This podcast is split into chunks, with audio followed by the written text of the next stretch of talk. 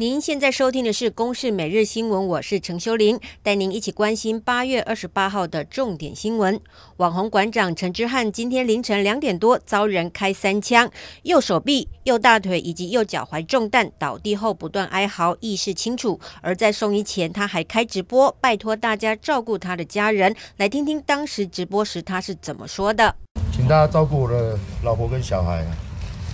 拜托大家了，拜托大家了。”还有我的妈妈。这一名二十三岁的刘姓男子在犯案之后，自行带枪到就近的派出所投案。初步研判，犯案的动机跟先前骚扰馆长有关。而警方讯后依杀人未遂罪嫌移送新北地检署侦办。而准亚太国家 F 十六战机的维修需求具有庞大商机的 F 十六维修中心，今天正式成立。蔡英文总统将会出席主持揭牌典礼。目前空军有一百四十四架 F 十六 A B 战机，再加上美国也已经宣布要出售六十六架 F 十六 V 战机给台湾，到时候台湾就会拥有两百一十架的 F 十六战机，成为亚太地区使用 F 十六机种的最大国家。而除了台湾，包括南韩跟新加坡也都是 F 十六战机的使用国，维修商机无限。不过，F 十六战机制造商洛克希德马丁公司授权的维修商很少，而且大部分都是在美国本土。而汉翔在去年跟洛马签署了策略联盟合作协议书，要共同促成台湾成为 F 十六战机的亚太维修中心。现在落实第一步，也是台湾国防自主的重要一步。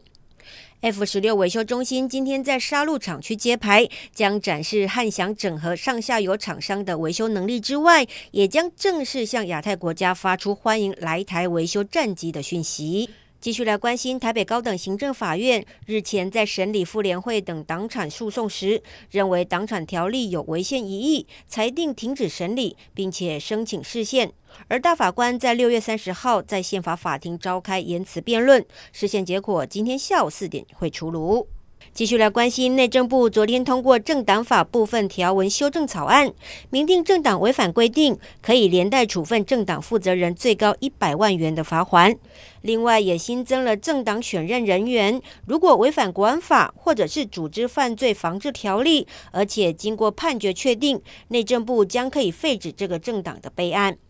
今年文旦产量比起去年增加了百分之七，农委会已经启动收购机制，扩大外销。主委陈吉仲更宣布要推出振兴第二波的农油券二点零，规划柚香礼券，买六百块钱的文旦送礼券两百五十块钱。下个礼拜四将会说明细节，来听听农委会主委陈吉仲的说明。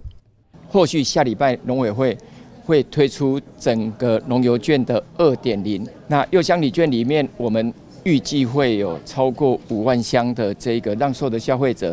来上网去登记抽签。那之后呢，我们会有相关的加码的这个优惠的措施。以上由公视新闻制作，谢谢您的收听。